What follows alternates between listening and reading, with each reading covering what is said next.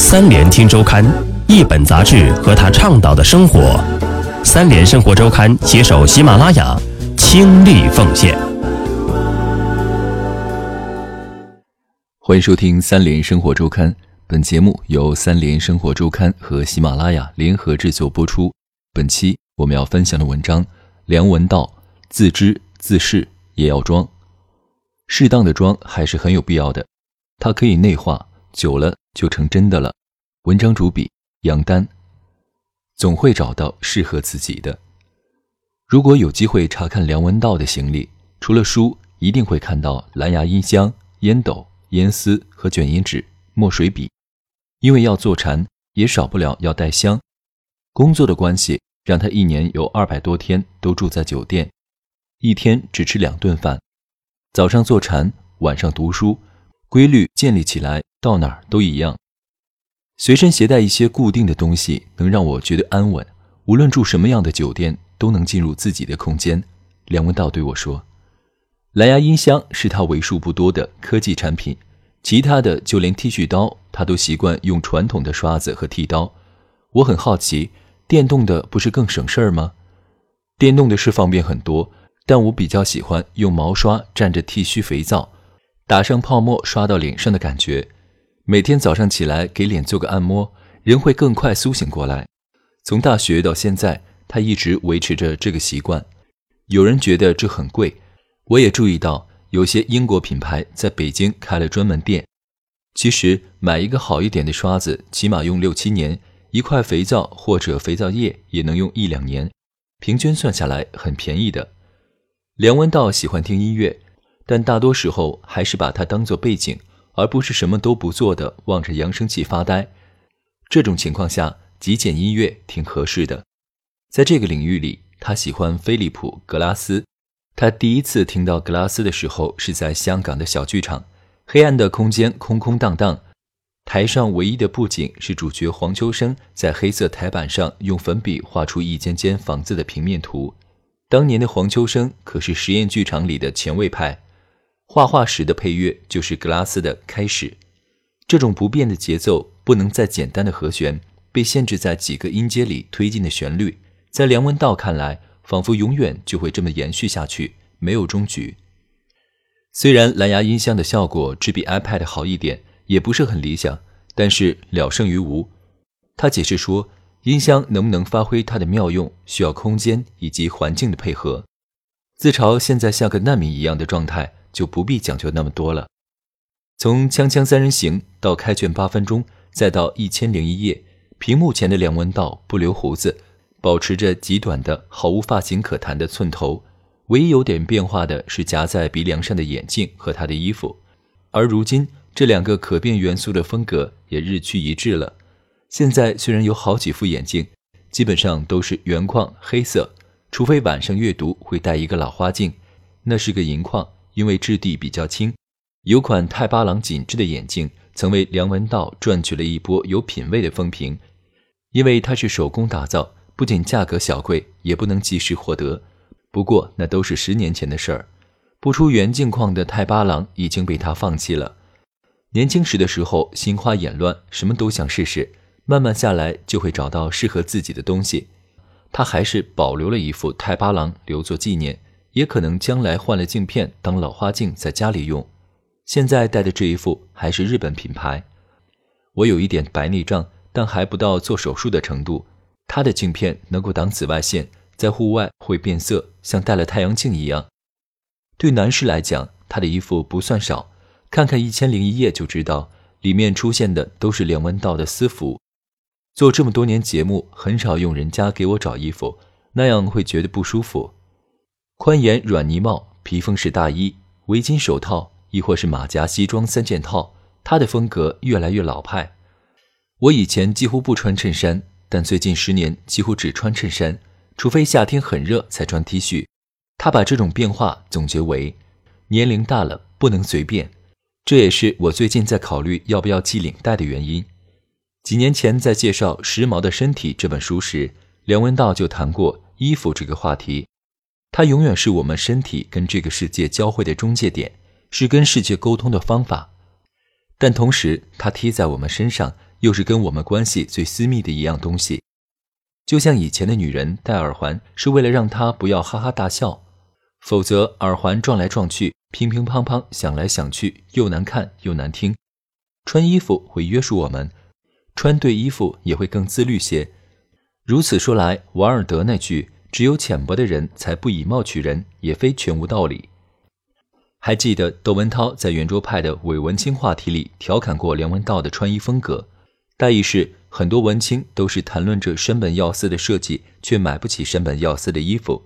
于是编辑去山本耀司的店里找素材，却发现了梁文道的那身标志性行头。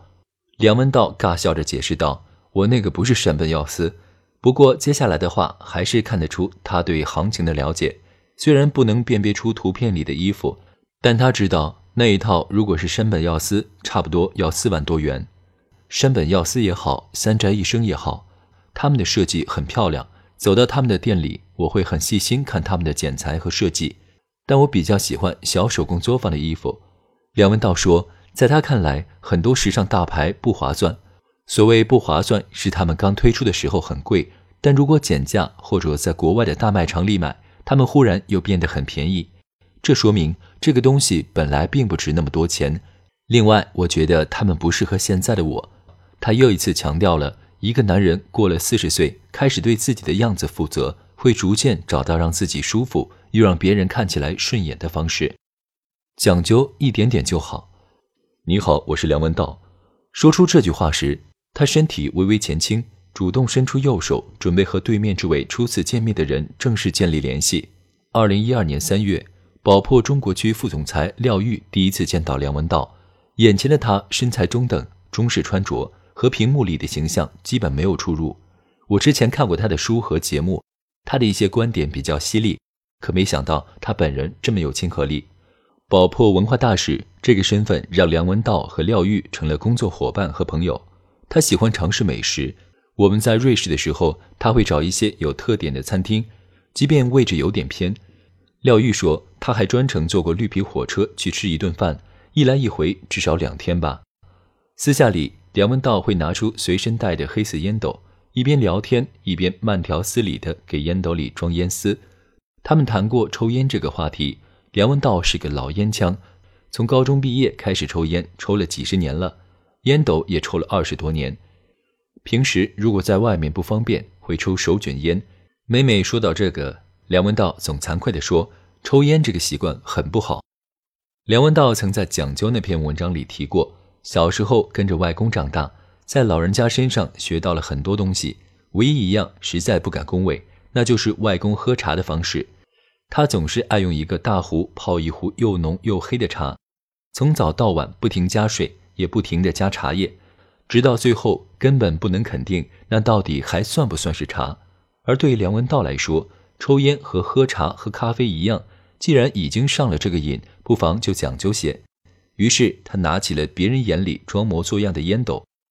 以烟草品种而言，维吉尼亚种的和土耳其种的完全是两种东西。以制作方法来讲，烤烟的香气是一闻就知道的；以抽食方式来说，烟斗、雪茄、纸烟、鼻烟、嚼烟和水烟之间的差异就更大了。更不用说这几种烟的内部分类有多少了。平常人抽纸烟，在味道上没有特别的变化，而烟斗可以尝试很多味道。世界上有上千种烟丝，不同的烟斗配不同的烟丝有不同的效果，更别说有些烟丝还能陈年存放。就跟人家喝酒一样，随岁月而成熟，风味也不可同日而语。梁文道解释说，他还有一套歪理邪说来解释为什么爱好美食的人也会爱上烟草，比如他自己，再比如美国星厨安东尼·波登。基本上，美食和烟草都是对味觉的冒险和开拓。即便有各种理由粉饰，他还是要约束自己，起码不能在吃饭的时候同时抽烟。否则很可能被烟草影响的食不知味，而这些讲究和约束，也正是区分一个人到底是瘾者还是爱好者的标准。就像酒鬼不管自己在喝什么酒，味道和品质如何，最重要的是有酒精；而爱酒的人则相反，他们喝的有节制，讲究但不放肆。稍微讲究一点，让生活多一些乐趣是好事儿，倒也无需讲究的很死板。比如把喝茶的一些条件变得神圣不可侵犯，任何一个条件达不到就不愿意那么做。日常到底还是日常。梁文道补充道：“一点点就好，不必太多。”这和日本美学家柳宗悦的观点有点像。柳宗悦认为，要让生活充满美感，不能只是教育大家欣赏音乐和画作，还得在日常所用上下功夫。即使一个人再有美学修养，但平常尽是使用粗陋的工业制品。也不算真正懂得美，所以吃饭用的碗碟、筷子、茶杯、酒壶都不能随便。对大部分人来说，下雨的时候随便在便利店买把折叠伞，雨一停就不晓得扔哪儿了。我对雨伞稍微有点讲究。梁文道说，就算来北京出差，他都会带一把特别的伞，那是在伦敦一家专门做雨伞和手杖的老店里买的。那时候因为在伦敦要待一两个月，就去买伞。店里的老人家让我挑了一根木头，还有伞身的布料，还稍微量了一下我的身高，看看我手拿着伞时伞尖着地的距离。因为要现做，几天后梁文道才拿到那把伞。虽然这家店很有名，但没有在伞上留下任何标记，这点我很欣赏。自己知道它是哪儿来的就好了。重要的是这个东西好不好？他补充道：“伞我用了快十年了，从来没有不见过，除了伞套和扣子坏过。”其他一直很好用。要说这把伞是名家出品，也一定不便宜。但它连个 logo 都没有，肯定不像奢侈品那样是拿来炫耀的。若要太把它当回事，估计连雨水都沾不得，那它又成了摆设。如此说来，所谓的稍微讲究一点，便能总结为用好东西，同时不以物易人。适当的装，也有人会说，一把伞而已，至于吗？是不是有点装？事实上，梁文道从小就很装。他解释道：“礼就是一连串的装，中西方都强调某种礼。中国有周礼，西方的绅士精神是以礼为核心的。看十九世纪英国绅士之间的通信，会这么说：他是那种老派的绅士，一件大衣或者一双手工制作的皮鞋，他可以穿上一二十年。这里头的学问，不只是他自身的质量，更是穿他用他的态度。”穿上一双好鞋，自然会自律，走路的姿势是端正的，不会在街上看见什么都随便踢一脚，还要愿意花点时间和心思去护理它。平常不忘为它拂尘拭灰，时不时的替它抹油补色。礼这种全社会人际日常的行为规范，界定了什么场合该做什么事，依据什么步骤来做。梁文道说，一个人放弃自己的天性，限制自己的冲动、欲望和动物性。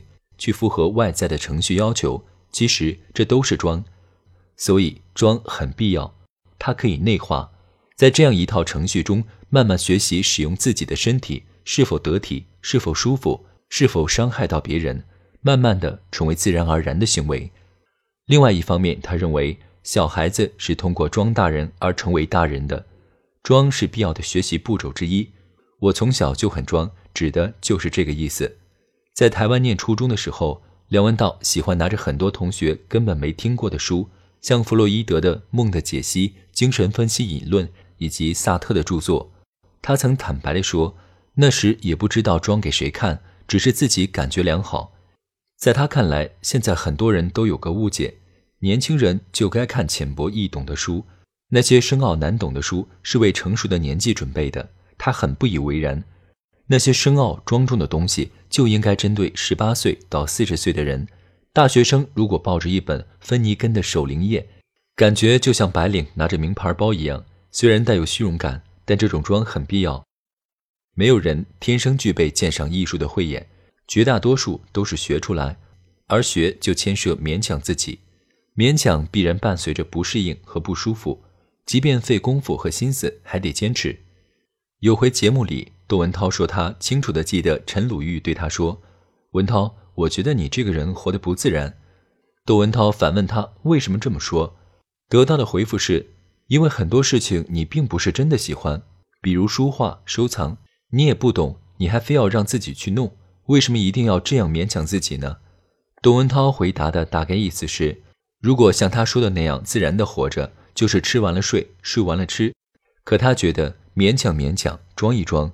如今真的能从这些收藏和书画里得到乐趣了，最终的结论居然是围久了就成真了。也有人问梁文道：“你每天读五六个小时的书，哪有那么多时间？你是怎么坚持的？”他笑着说：“他没坚持，他只是这么做。”有人以为我在宣扬人要放弃生活和娱乐来读书，我从来没打算宣扬我的生活方式。梁文道告诉我，其实他只是比较幸运，每天用很多时间做自己爱干的事而已。